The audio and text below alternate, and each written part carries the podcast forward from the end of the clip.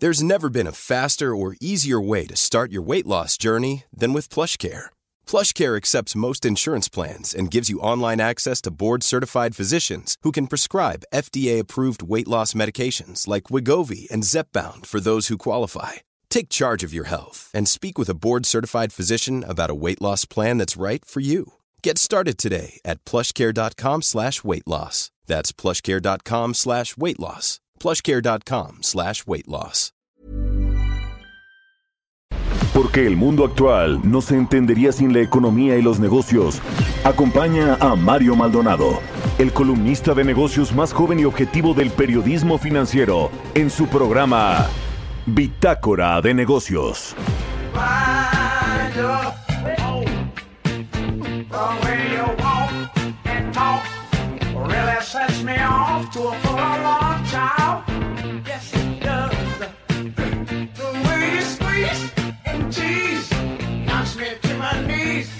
slow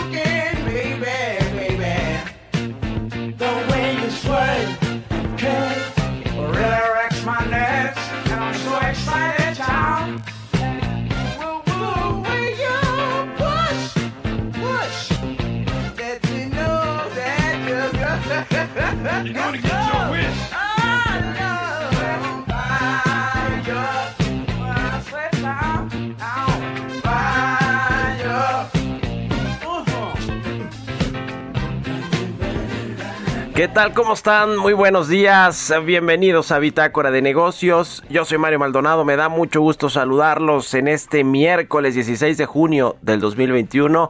Saludo con mucho gusto a quienes nos escuchan a través de la 98.5 de FM aquí en la Ciudad de México. Estamos transmitiendo en vivo en las instalaciones de El Heraldo Radio en Insurgente Sur y les mandamos un gran saludo a quienes nos escuchan aquí en el Valle de México. También en Monterrey, Nuevo León, nos escuchamos allá por la 99.7 de FM, en Guadalajara, Jalisco por la 100.3 de FM y en el resto del país también a través de las estaciones de El Heraldo Radio, en el sur de los Estados Unidos y en la página heraldodemexico.com.mx. Ahí está el streaming de la cabina de El Heraldo Radio. Bueno, pues son las 6 de la mañana con 4 minutos y arrancamos como todos los días Bitácora de Negocios con un poco de música. Esta semana estamos escuchando canciones del soundtrack de la película Cruella. Es eh, una película de reciente estreno ahora que se reabrieron ya las salas de cine finalmente y comienza a fluir de nueva cuenta eh, pues las eh, visitas a las salas de cine en el país. Esta, esta película de Cruella está ambientada en los años 70 y 80 de, eh, bueno, pues del rock, sobre todo de la época de ese entonces del rock. Y a propósito de eso estamos escuchando canciones que vienen en esta película, en este soundtrack y que son clásicos de esta década de los 70 y de los 80. Esta es eh, de Ohio Players. Es el nombre de la banda y la canción se llama Fire. Es la canción de apertura del álbum del mismo nombre que alcanzó número uno en las eh, listas de Billboard en los 1975. Así que bueno, vamos a estar escuchando esta canción en el programa y vamos a entrarle ahora sí a la información. Vamos a platicar con Roberto Aguilar como todos los días los temas financieros más relevantes. Surgen dudas sobre la solidez de la recuperación económica de China. Llegó el día de la Reserva Federal, el debate entre la inflación y el crecimiento económico. Hoy eh, dan a conocer pues esta decisión de política monetaria de eh, la Fed allá en los Estados Unidos y escasa expectativa en la primera reunión entre Joe Biden y Vladimir Putin después del el G7 donde no, está, estuvo invitado Rusia y ahora pues se viene esta reunión de alto nivel entre estos dos presidentes de dos eh, potencias mundiales, Estados Unidos y Rusia. Vamos a hablar de esto con Roberto Aguilar. Platicaremos también con Carlos Reyes, eh, analista económico, sobre los costos económicos de la corrupción. Fíjese nada más, se supone que es el sexenio de la no corrupción o del combate a la corrupción y la impunidad.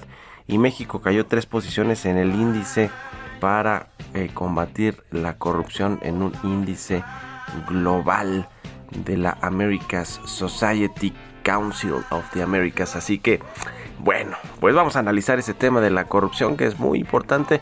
El presidente dice que ya no hay corrupción, pero por supuesto que la hay y la hay en su propio gabinete, en las figuras más altas de su propio gabinete. En fin, vamos a entrarle a ese tema. Platicaremos también con Adolfo Cuevas, el presidente del Instituto Federal de Telecomunicaciones. Ayer eh, un eh, juez, eh, bueno, más bien un ministro de la Suprema Corte de Justicia de la Nación, suspendió este famoso padrón de telefonía móvil. Pues es, es un tema, este asunto de la Corte que vamos a analizar con todo detalle porque de entrada evita que el IFT absorba estos costos que generará el, el padrón que pues ya se acuerda que el IFT está pidiéndole presupuesto a la Secretaría de Hacienda en todo caso pues para administrar todos estos datos que van a recopilar los operadores móviles eh, al parecer ya no va a ser de esta manera. La pregunta es si se frena o no por completo, está suspendido o no este eh, padrón de usuarios eh, móviles. Vamos a hablar de eso con el titular, el presidente del IFT y platicaremos también con Carlos Martínez, el director del Infonavit, sobre una, un anuncio de reducción de tasas de interés sobre los créditos y tomando en cuenta el perfil que tienen cada uno de los trabajadores o de los derechohabientes del Infonavit. La verdad es que ha hecho muchas cosas interesantes este eh, instituto que encabeza Carlos Martínez con respecto pues a quienes ya tienen créditos y de pronto se vuelven créditos impagables y además de todo larguísimos créditos de por vida. Ya anunció reducción de tasas de interés de acuerdo al perfil financiero y pues socioeconómico de los derechohabientes del Infonavit. Estas y otras cosas, otros cambios que están sucediendo en el Instituto del Fondo Nacional de la Vivienda para los Trabajadores. Vamos a platicar de, de todo eso con Carlos Martínez y de pues eh, todo lo que sucede también en el ambiente económico en México con los cambios en el gabinete, con la reforma fiscal, con eh, lo que sucede también en, materia eh, pues todavía sanitaria de recuperación económica en los distintos países y en México. Así que quédense con nosotros aquí en Bitácora de Negocios. Se va a poner bueno, ya es miércoles, mitad de semana, ya llegó Kike además aquí a los controles. Vamos ahora con Jesús Espinosa, quien ya tiene el resumen de las noticias más importantes para comenzar este miércoles 16 de junio.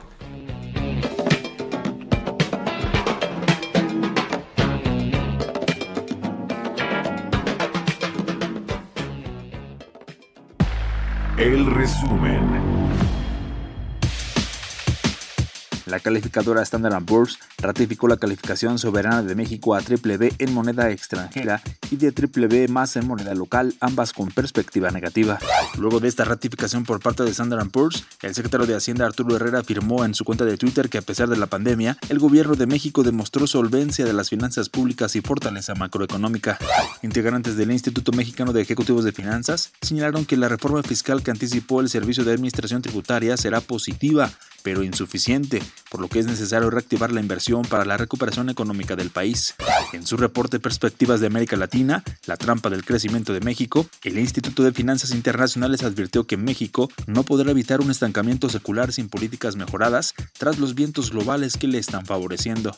La ministra Norma Lucía Piña Hernández otorgó la suspensión del Padrón Nacional de Usuarios de Telefonía Móvil al Instituto Federal de Telecomunicaciones. Mencionó que surtirá efectos de inmediato y sin necesidad de otorgar garantía alguna y aclaró que no frena la entrada en vigor de la ley, pues solo impide que el costo de su implementación y operación lo absorba el Instituto Federal de Telecomunicaciones. La Confederación de Cámaras Industriales de los Estados Unidos Mexicanos y el Fondo Nacional de Fomento al Turismo firmaron un convenio de colaboración para impulsar el desarrollo industrial del sureste del país, incluidos los cinco estados por donde transitará el tren Maya. Bitácora de negocios en El Heraldo Radio. El editorial.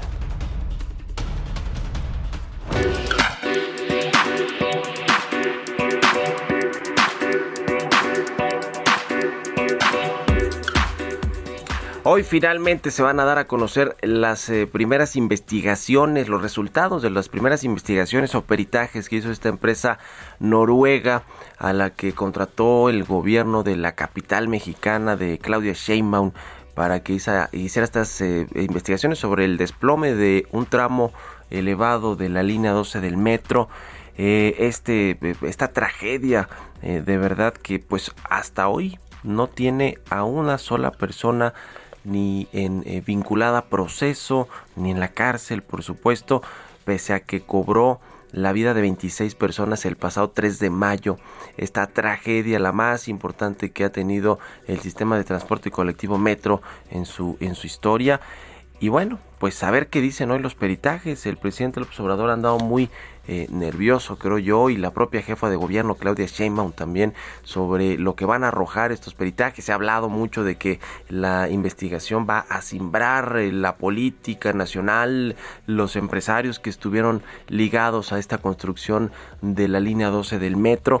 Lo cierto es que pues eh, hay claramente ya pues indicios de que uno de los acusados o de los eh, vinculados directamente a este eh, accidente eh, que bueno pues no fue como tal un accidente porque tuvo que ver el asunto de la construcción y de la estructura de ese tramo elevado pues todo apunta que va a ser el grupo Carso y su filial Sixa esta empresa de Carlos Slim la que tendrá que asumir las consecuencias pues de no haber cumplido con todas las especificaciones técnicas y haber hecho modificaciones al eh, pues a lo que decían los planos estructurales ni más ni menos que de la línea 12 del metro. Todo parece ser que eh, apunta hacia allá eh, hacia los constructores que le decía fue Grupo Carso este tramo eh, que, cruza ahí por Tláhuac y que fue el que se desplomó el pasado 3 de mayo.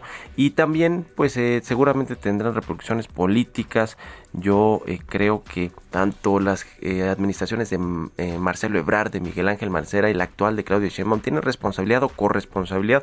Ebrard por haber otorgado el contrato a estas empresas y no haber supervisado pues al pie de la letra la construcción. Miguel Ángel Marcera que hizo modificaciones la línea no sé el 12 del metro y que también tuvo que haberla supervisado. Y Claudia Sheinbaum que mantiene contra viento y marea Florencia Serranía, la directora del metro a pesar de este, de este desastre y que también pues tiene que ver con la supervisión y el mantenimiento.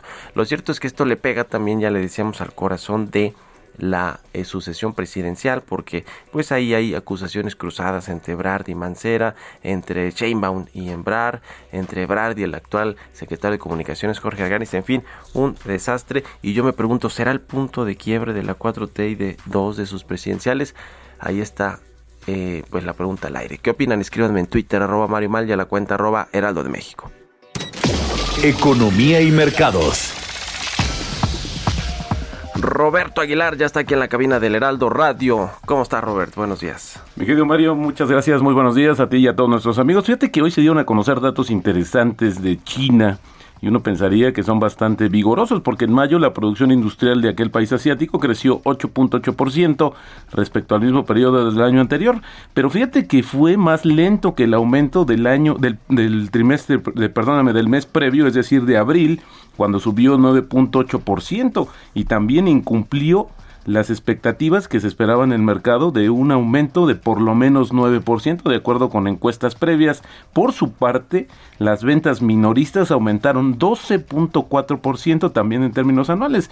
Y bueno, pues el tema es que se esperaban todavía mejores cifras y es que las autoridades chinas han reconocido ya que la economía justamente de su país ha superado en gran medida la crisis provocada por el coronavirus del año pasado, pero las pero advierten que las bases de recuperación aún no son seguras. En medio de desafíos como la revalorización del yuan, su moneda, el aumento de los precios de las materias primas y las interrupciones de las cadenas de suministro a nivel mundial que también están pues contribuyendo al tema inflacionario. Y bueno, llegó el día de la Reserva Federal, Mario, los economistas prevén que en la reunión que acaba hoy, los responsables del Banco Central lancen al, al, mercado por lo menos señales sobre el inicio del debate acerca de cuándo y cómo van a comenzar a retirar las medidas de ayuda que pusieron en marcha al inicio de la pandemia.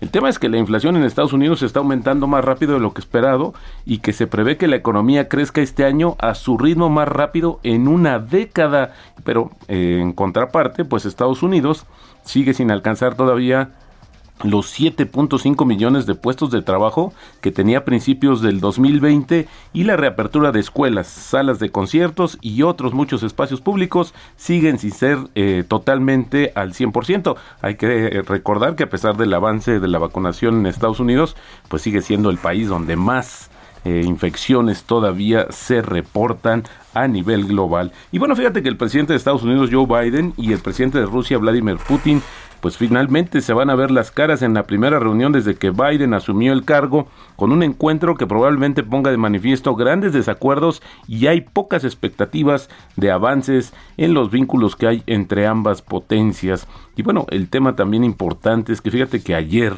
se dio, bueno, pues juró eh, juramento como presidenta de la Comisión Federal de Comercio de Estados Unidos, Lina Cajan, y esto es un investigador antimonopolio que se reconoce, Mario, por, por ser, tener una pues posición crítica y dura contra las empresas de tecnología en el mundo. Así es que bueno, pues importante lo que está sucediendo y ver cómo se mueven y hay que recordar que justamente este organismo pues ya ha demandado a Facebook, está investigando Amazon y también por su parte el Departamento de Justicia pues ya demandó a Google. Así es que esta situación pues tendremos que observarla de manera muy cercana y bueno, pues ayer el tema de, de la calificadora Standard Poor's que bueno pues mantuvo al final del día la perspectiva negativa y la Secretaría de Hacienda pues presumió que era ya la revisión de las tres calificadas más importantes cuando en algún momento pues había menospreciado también el tema de la opinión de las calificadoras. Pues ayer lo anunció con bombo y platillo. Y fue de que también ayer se dio a conocer ya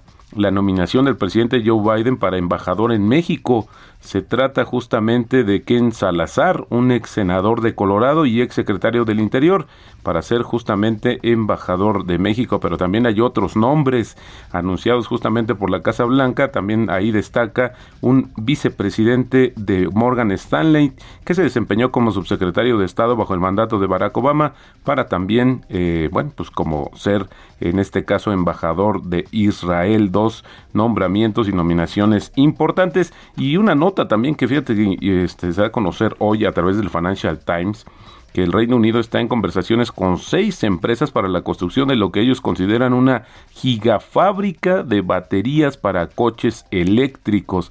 Hay que recordar que el plan del gobierno británico es prohibir la venta de nuevos coches de gasolina y diésel en el año 2030 y de híbridos también en el 2035, lo que va a obligar a las fábricas de vehículos del país a pasar a producir modelos eléctricos. ¿Quiénes están en estas conversaciones, Mario? Está Ford, Nissan, Samsung y las empresas de nueva tecnología. British Ball y una empresa que se llama Innovat Auto, que justamente son las que están en conversaciones con el gobierno británico. Y el tipo de cambio, Mario, fíjate, apreciado, se está presionando un poquito, ya estamos en niveles de 19.97, también a la espera del tema de la Reserva Federal. Y la frase del día de hoy, si me lo permites, las inversiones exitosas consisten en saber gestionar el riesgo, más no en evitarlo. Esto lo dijo Benjamin Graham y bueno, pues sí es cierto, ¿no? No es tanto eh, evitarlo, sino más bien enfrentarlo y tratar de sacarle el mayor provecho. Pues ahí está, eh, la estas frases más que frases son como recomendaciones de también financieras y de inversión, ¿no? Muy Exactamente. Muchas gracias, mi querido Robert, para todos los inversionistas, emprendedores, empresarios que nos escuchan. Roberto Aguilar, sin, sin, ¿cómo era la sin economía no hay libertad? Ah, no, las finanzas nos harán libres. las finanzas nos harán libres. Con esa frase cerramos casi siempre en la tele, así que nos vemos al ratito. Gracias, gracias Mario, muy buenos días. Ahí en la tele, en el Heraldo Televisión, de 7 a 9, y Robert pasa más o menos como 7.30. Eh, Ahí estamos todos los días. Bueno, 7.15, perdón, 7.15, 7.20, a veces se nos va hasta las 7.30, pero bueno, ahí está. Vamos a otra cosa, son las 6 de la mañana con 20 minutos. Mario Maldonado en Bitácora de Negocios.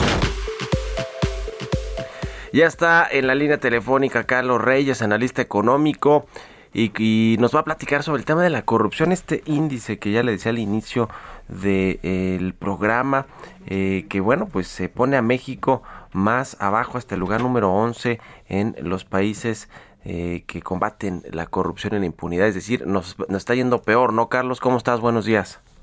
Mario, muy buenos días, te saludo y te saludo también a todo el auditorio. Efectivamente, Mario, bueno, pues estarás de acuerdo que la corrupción pues es uno de los problemas más graves y extendidos de México y además Mario que pues se ha podido observar que esta no es exclusiva de un actor o de un partido político. Estarás también de acuerdo que han pasado diferentes gobiernos en los diferentes órdenes con ideologías distintas y en prácticamente todos han existido graves actos de corrupción, Mario. En esta administración, pues en la que se ha repetido eh, más en el discurso que en la práctica, que se ha terminado con la corrupción, bueno, pues de acuerdo con informes internacionales, informes serios, se da cuenta que pues esto no es así, que la corrupción sigue presente en nuestro país, que no se ha terminado y que inclusive en algunos rubros continúa creciendo. Y es que según este índice de capacidad para combatir la corrupción que desarrolla the American Society Council of the Americas y Control Risk, por segundo año consecutivo, es decir, Mario, ya en la administración de la llamada 4T, ya cuando está al frente Andrés Manuel López Obrador en el país, bueno, pues por segundo año consecutivo México disminuye en su eficiencia para combatir la corrupción, bajó tres posiciones al lugar 11 entre 15 economías que analiza en América Latina.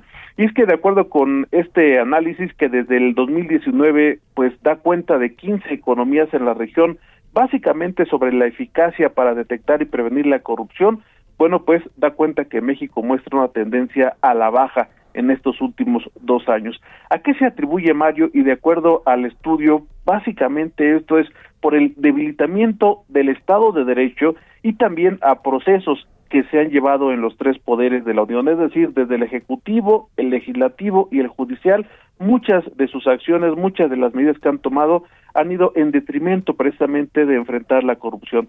Este análisis detalla que la impunidad con, eh, es lo más, es quizá eh, lo más marcado en cuanto a la corrupción. Es decir, México eh, aparece en el índice 2021 en la parte baja de la tabla de esas 15 posiciones. Solamente estamos arriba de Paraguay, Guatemala, Bolivia y Venezuela. Ahora, Mario, es importante señalar cuál es el impacto económico en México de la corrupción. De acuerdo con los datos de la propia Secretaría de la Función Pública, la corrupción en México cuesta entre el 5 y el 10% del Producto Interno Bruto. Esta cifra va en sintonía con lo que estima el Banco Mundial y la Organización de Estados Americanos, que ella se va al, al, al extremo superior, es decir, para estas, estos dos organismos, la corrupción cuesta el, el 10% del Producto Interno Bruto.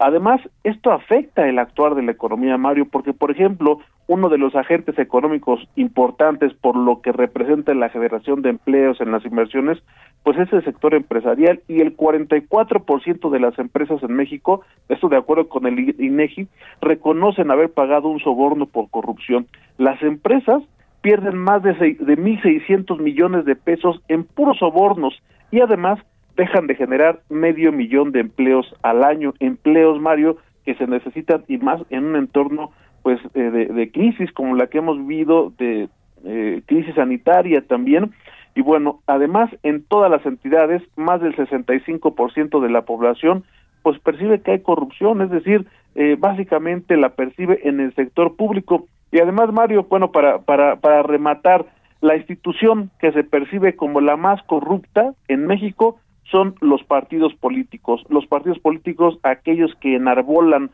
eh, pues la lucha contra la corrupción, son los que más se les juzga por ello. Pues sí, incluido Morena y todos. En fin, pues vaya costos económicos que tiene la corrupción. Gracias, Carlos. Muy buenos días. Te agradezco, Mario. Nos escuchamos pronto. Sigan a Carlos C. Reyes Noticias en Twitter. Vámonos a la pausa. Regresamos. Continuamos en un momento con la información más relevante del mundo financiero en Bitácora de Negocios con Mario Maldonado. Regresamos. Estamos de vuelta en Bitácora de Negocios con Mario Maldonado. Entrevista.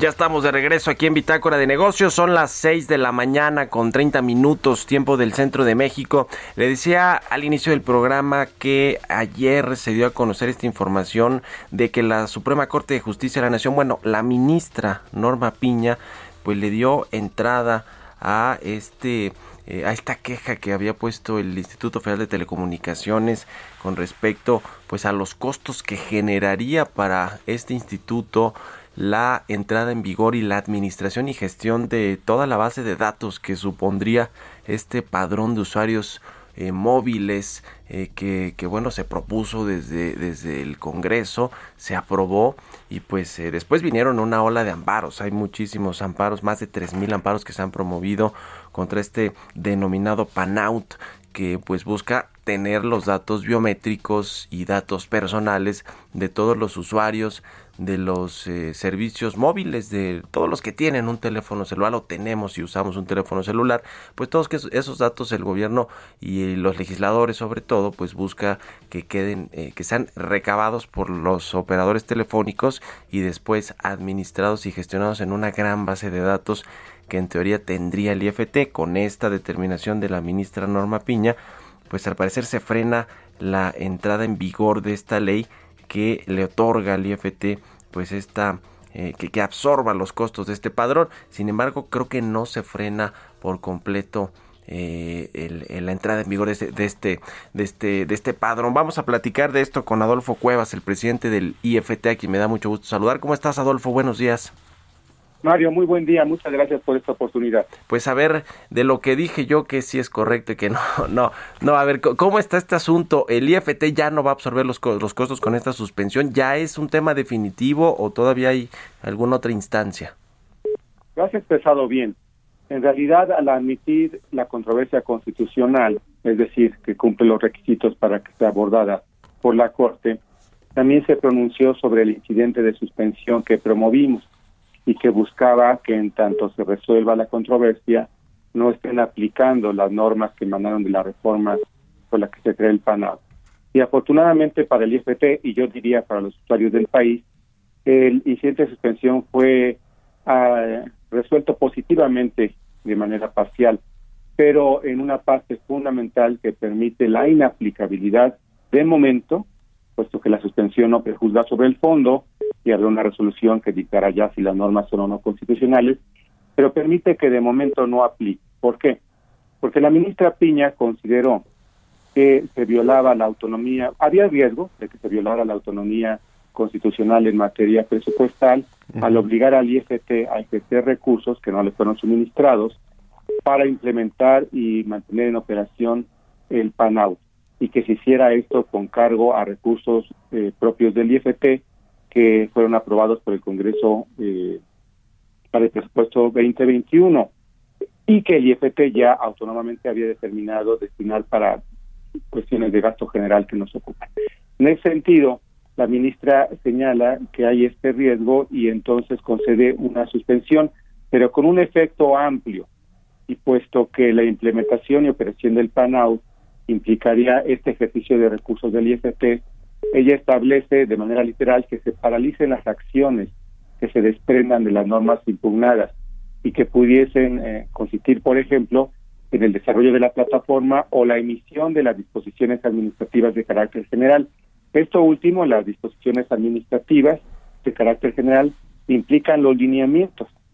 Entonces, ahorita no podemos emitir los lineamientos, está en suspensión eso, y esto trae como consecuencia que tampoco pueda haber la recabación de datos biométricos, la inscripción de, la obligación de escribir los números móviles en el registro por parte de los usuarios, pero tampoco Mario, y esto es muy importante, podrá aplicar eh, la medida que se señalaba en la reforma, que era suspender las líneas que no cumplieran con tal registro. Entonces los efectos son amplios y en ese sentido vemos eh, con satisfacción la sensibilidad y comprensión que tuvo la ministra Piña Debo decir sin prejuzgar sobre el fondo, ni ella ni evidentemente la Corte, y eso pues se resolverá ya cuando se dicte sentencia sobre la controversia.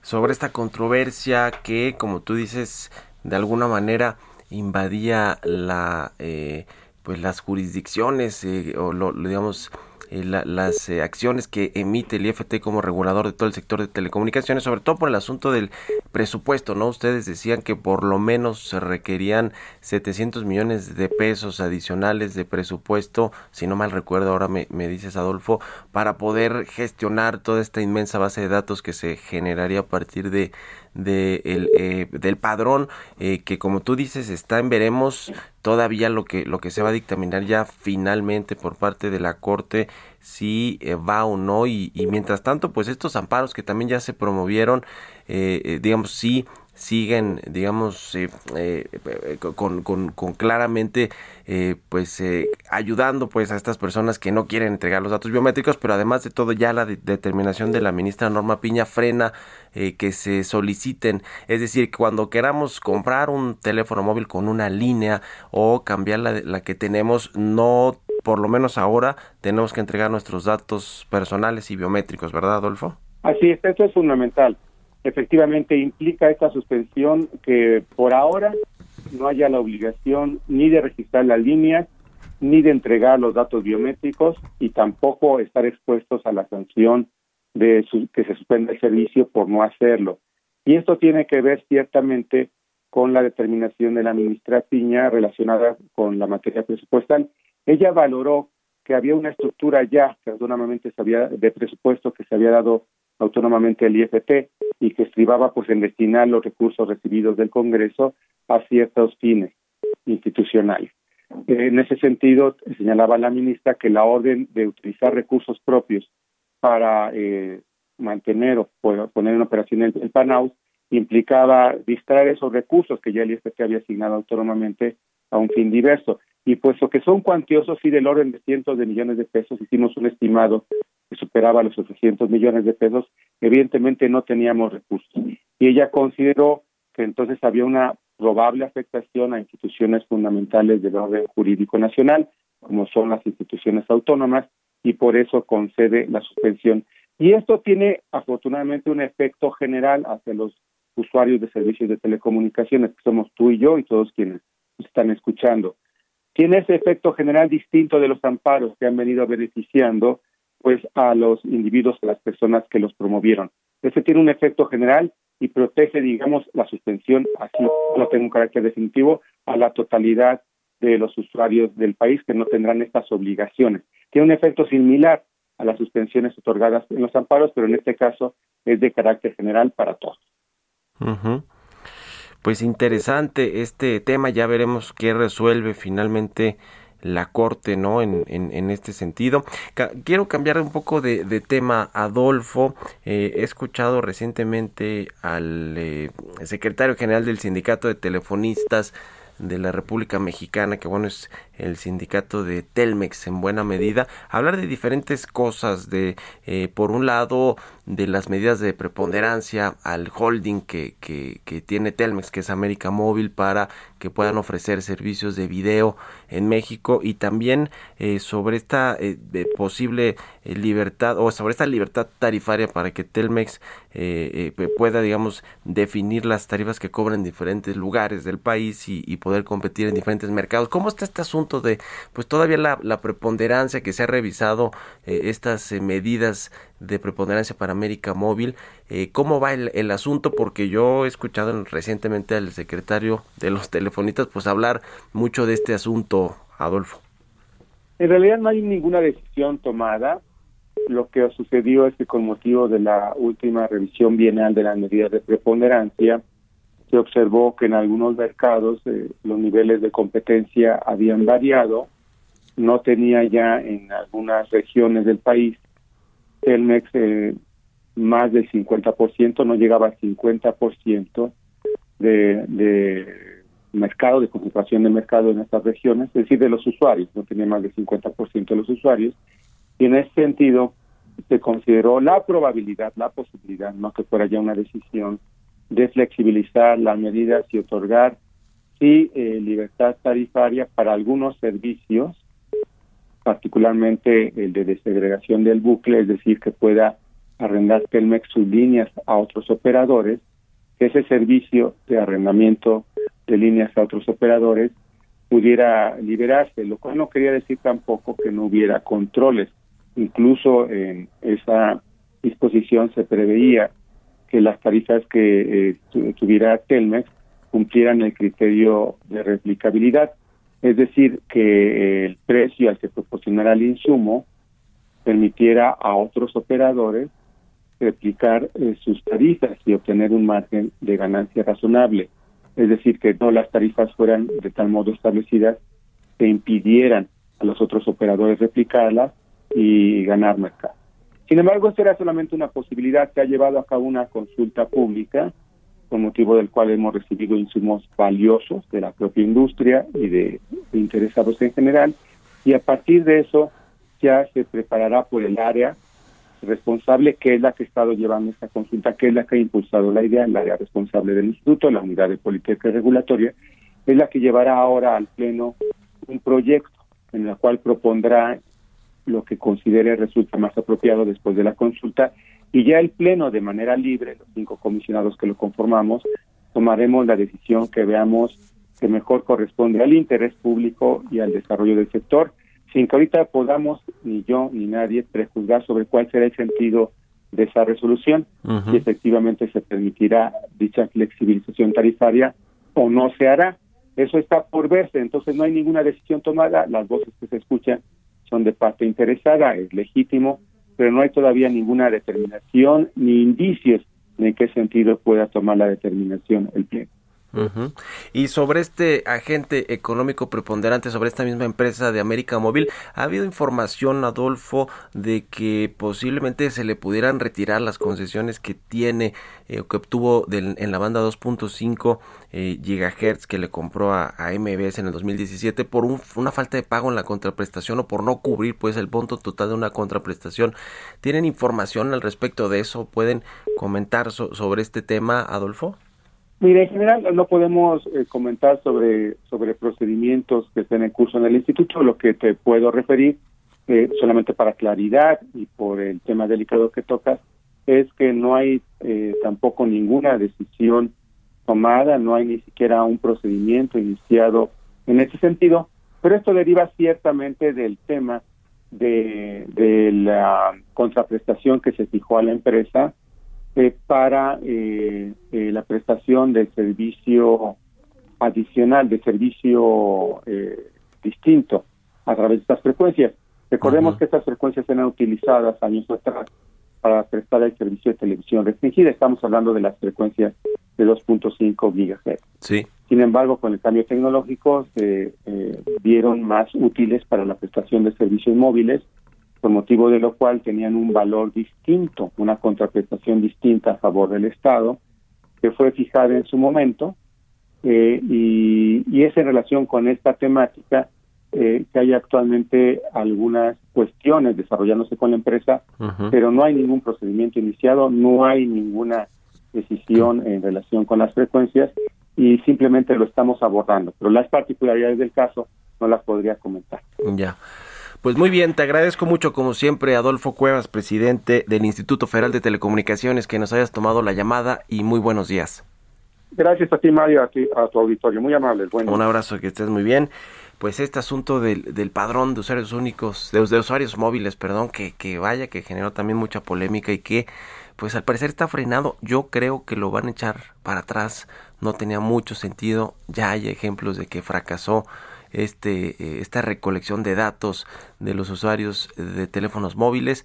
Fracasó en el pasado con Felipe Calderón y esta eh, pues iniciativa parecía que tampoco tenía mucho sentido y yo creo que la van a echar para atrás por lo menos eh, ya estas primeras eh, resoluciones o dictámenes de las ministras de la Suprema Corte como el caso de Norma Piña pues van, van en ese sentido creo yo. Bueno, son las 6 con 44, casi 45 minutos. Vamos con las historias empresariales. Historias empresariales. Pues vaya momento el que se vivió ayer en una conferencia de prensa cuando el astro portugués, ah, fue el lunes, me dice aquí Jesús Espinosa, gracias por ponérmelo aquí en el, en el guion, Chucho, ¿eh? bueno, Cristiano Ronaldo, el, eh, jugador portugués, ahora que está eh, jugándose la, la Euro, la Copa Euro, pues rechazó en una conferencia de prensa dos botellas de Coca-Cola. Fue una, una imagen que se hizo viral, un video que fue viral. Y bueno, pues eh, la empresa tuvo sus respectivas pérdidas, pero en los mercados bursátiles casi 4 mil millones de dólares de valor perdió Coca-Cola Company por este desplante de Cristiano Ronaldo. Vamos a escuchar toda la pieza, toda la crónica de este suceso con Giovanna Torres.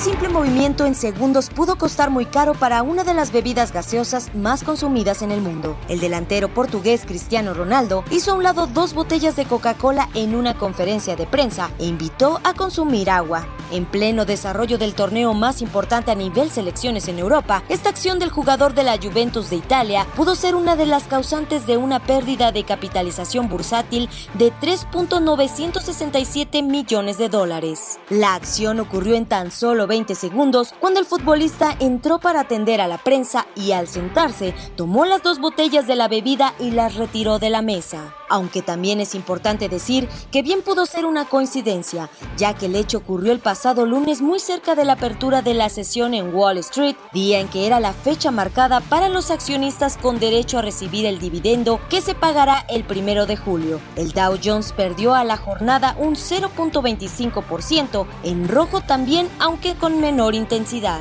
Coca-Cola pasó de tener un valor similar al cierre del viernes de 56.16 dólares por acción al caer hasta los 55.24 dólares, lo que significó un retroceso de 1.6%. Al final, la empresa cerró con un valor de 55.55 dólares. La refresquera es uno de los principales patrocinadores del torneo en el viejo continente. Para Bitácora de Negocios, Giovanna Torres.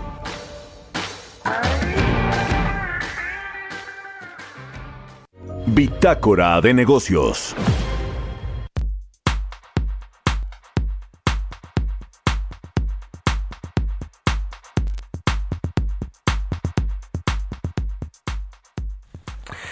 Bueno, pues eh, qué cosa con las empresas, sobre todo las que son públicas, cualquier eh, tema que vaya alrededor de la marca, de eh, las eh, ganancias o de sobre todo la reputación de las marcas que un futbolista como Cristiano Ronaldo pues desestime o quite pues de los cámaras y reflectores a las botellas de la Coca-Cola para poner y decir que, que mejor beban agua pues le da un golpe, un golpe fuerte a la imagen de una marca multinacional como es Coca-Cola y pues ahí están sus respectivas pérdidas. Cambiando de tema, eh, este asunto del COVID-19 pues ha generado efectos negativos, adversos para la economía y sobre todo para los que menos tienen. Ahora que el presidente del observador habla tanto de la clase media, está tan enojado de que una, un sector de la población que él considera clase media perdió, eh, digamos, votó en contra de su partido o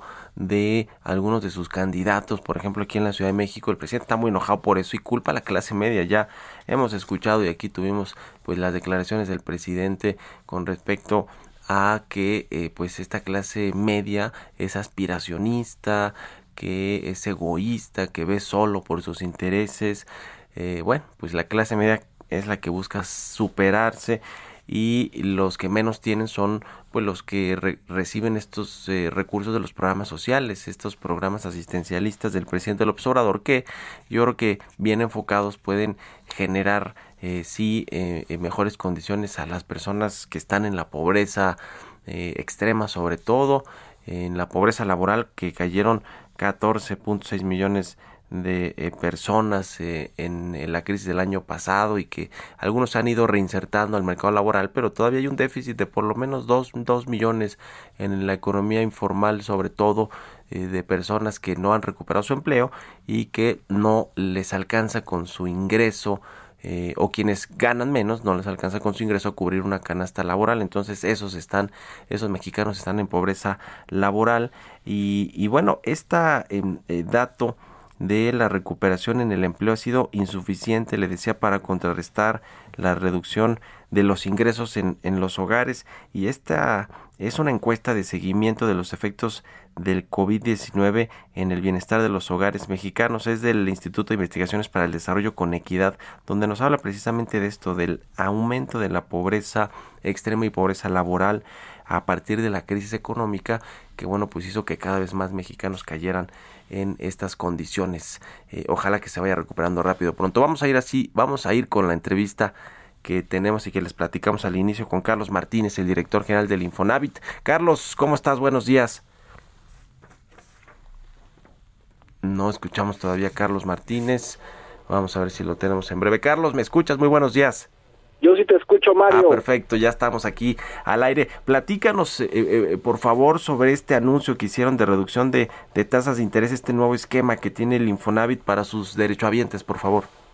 Muy rápido para los, los escuchas, bajamos la tasa de interés máxima del 12 a 10,45% y para quienes ganan menos de 16,600 pesos, eh, hicimos un esquema de tasas diferenciadas que empiezan en el 2%, son tasas nominales en pesos y fijas para todo el periodo de crédito. Y el nuevo esquema de crédito consiste en que las mensualidades quedan fijas y nunca suben ni con el cambio de año, ni con la inflación, ni con la UMA, ni con nada. Son pagos flat para toda la vida del crédito. Ujú. ¿A partir de cuándo entran en función estos nuevos esquemas de tasas de interés, eh, Carlos? Ya entraron en vigor, Mario, eh, las, las dimos a conocer el día lunes, pero están en vigor desde el 21 de mayo. Todos los créditos que se han inscrito están ya con estas condiciones. Ok. Eh, ahora, también hay un asunto con eh, los salarios y las aportes. Bueno, los salarios ya nos decías, eh, nos hacía referencia eh, cuáles son los rasgos de salario que van a tener estas tasas de interés diferenciadas, pero también las aportaciones eh, patronales, que son aproximadamente 5% del salario de un trabajador, normalmente se iban al pago de la deuda y no a los intereses. ¿Qué va a suceder con, con este tema, con el nuevo esquema que tienen en el Infonavit? Sí es Mario, lo que cambió fue que antes el pago del patrón se incorporaba a la mensualidad y amortizaba intereses. Ahora se va directo a, a pre- prepagar capital y eso hace que el, que el trabajador mientras esté empleado, el crédito se va muy rápido, se paga más rápido porque se preamortiza capital. Ujú. Eh, ok, ahora el, el tema también eh, del cómo se solicitan los créditos actualmente, cómo ha cambiado esta forma de acercarse al Infonavit de los trabajadores para solicitar créditos, tienen este esta página también para revisar cómo va el, el- el crédito y los, los plazos, los pagos, los intereses en mi cuenta Infonavit, pero eh, ¿cómo es posible haber alguien que no tiene todavía un crédito pero que está interesado en obtenerlo? ¿Qué, tiene que hacer eh, ya de manera digital, eh, Carlos, para poder acceder a uno o aplicar pues para tener un crédito? Sí, Mario, yo les recomendaría que se metan a mi cuenta .infonavit.org.mx y cuando abran su banca electrónica hay una sección que se llama Precalifícate y ahí mismo con su número de seguridad social eh, le sale todos los datos de cuánto sería el monto máximo de crédito que accederían, que depende del salario registrado ante el Seguro Social, eh, las mensualidades que pagarían, eh, plazo y demás. Y pueden incluso hacer simulaciones contra precios de casas que ustedes tengan vistas y ya de ahí inician el trámite de preregistro del crédito y posteriormente se formaliza. La verdad es que es muy sencillo a través de, de la banca electrónica. ¿Se está recuperando bien la demanda de créditos, Carlos? Vamos muy bien, Mario. En los primeros cinco meses del año traemos crecimiento de doble dígito, obviamente contra el año pasado, que ahí puede haber un efecto de base, pero sobre todo contra el plan que nosotros traíamos para este año, traemos 14% arriba en colocación de créditos al cierre de mayo de, de este año. Entonces vemos muy bien la demanda, apetito por comprar vivienda y esperamos cerrar muy bien el año. Pues ahí está. Te agradezco como siempre, Carlos Martínez, director general del Infonavit, que nos hayas tomado la entrevista y muy buenos días. Buenos días, Mario. Un buenos días a la abrazo. auditorio. Que estés muy bien. Y gracias a todos ustedes también por habernos acompañado este miércoles aquí en Bitácora de Negocios. Se quedan en el Heraldo Radio con Sergio Sarmiento y Lupita Juárez. Y nosotros nos escuchamos mañana tempranito a las 6 y nos vemos al ratitito, ya ahorita a las 7 en la tele. Buenos días. Hasta. Esto fue Bitácora de Negocios con Mario Maldonado, donde la H suena y ahora también se escucha. Una estación de Heraldo Media Group. Mom deserves the best, and there's no better place to shop for Mother's Day than Whole Foods Market. They're your destination for unbeatable savings, from premium gifts to show-stopping flowers and irresistible desserts. Start by saving 33% with Prime on all body care and candles. Then get a 15-stem bunch of tulips for just $9.99 each with Prime. Round out Mom's menu with festive rosé, irresistible berry chantilly cake, and more special treats. Come celebrate Mother's Day at Whole Foods Market.